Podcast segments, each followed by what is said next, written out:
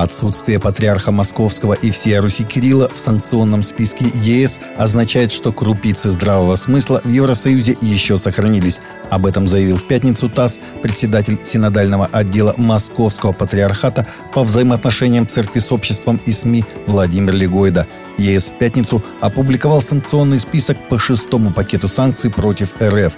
Патриарх Кирилл в нем отсутствует. Всего в список, опубликованный в пятницу в официальном журнале ЕС, включены 65 граждан России и Украины, включая военных, журналистов, бизнесменов и членов их семей, а также общественных деятелей освобожденных территорий Украины и 18 юрлиц. Украина будет продолжать добиваться наложения санкций на патриарха Московского и всея Руси Кирилла, сообщил спикер МИД Украины Олег Николенко.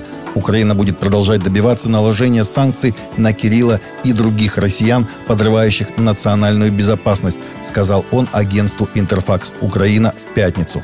Как сообщалось, из-за позиции Венгрии главу Русской Православной Церкви не включили в шестой пакет санкций ЕС против России.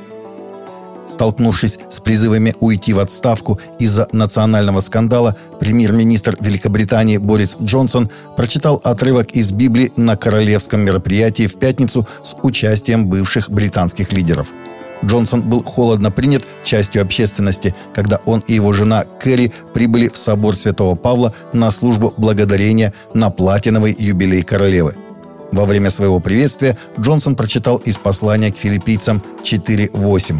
Наконец, братья мои, что только истина, что честно, что справедливо, что чисто, что любезно, что достославно, что только добродетель и похвала, о том помышляйте. Молодежный пастор в Уганде умер 26 мая от удара топором по голове, полученного во время нападения исламских экстремистов на церковь 20 мая, сообщили местные источники – Эммануэль Мугаби получил глубокие порезы на ноге и голове и потерял сознание во время нападения, сказал епископ Сирута Джонсон Асав из церкви Букамера Миракл Центр. Мугаби скончался от сгустка крови от травм головы после недели лечения. Ему было 32 года. После того, как церковь организовала евангелизационное мероприятие и распространила Библии в преимущественно мусульманском районе в прошлом месяце, жители деревни, размахивая мачете, топорами и палками, напали на здание церкви.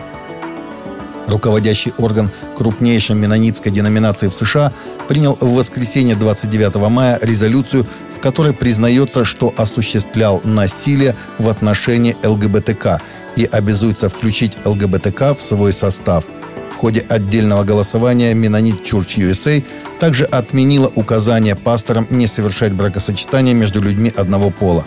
Официальное исповедание деноминации, которое рассматривает брак как брак между мужчиной и женщиной, остается неизменным – Почти 83% делегатов, собравшихся на специальной ассамблее в Канзас-Сити, штат Миссури, проголосовали за отмену руководящих принципов, запрещающих браки для однополых пар, в то время как резолюция за включение ЛГБТК прошла с меньшим перевесом – 55,7%. Ветераны и новички христианской музыки собрались 29 мая в Нэшвилле в Гранд Оле Опри Хаус на вручение премии K-Love Fun Awards – Такие христианские исполнители, как Сиси Винанс, Лорен Дайгл, Майкл W. Смит и другие рассказали следующему поколению музыкантов о важности следования Божьему руководству и сохранении библейского здравомыслия в быстро меняющейся культуре, сообщает The Christian Post – Ведущий мероприятия и номинант названия «Артист года» Мэтью Уэст сказал, что лучший совет, который он может дать начинающим артистам, это оставаться смиренными, сосредоточенными на пути, на который их поставил Бог. Тогда, по словам 45-летнего обладателя премии Дав Эвертс, они смогут оказать серьезное влияние на общество и культуру. Таковы наши новости на сегодня. Новости взяты из открытых источников. Всегда молитесь о полученной информации и молитесь о мире.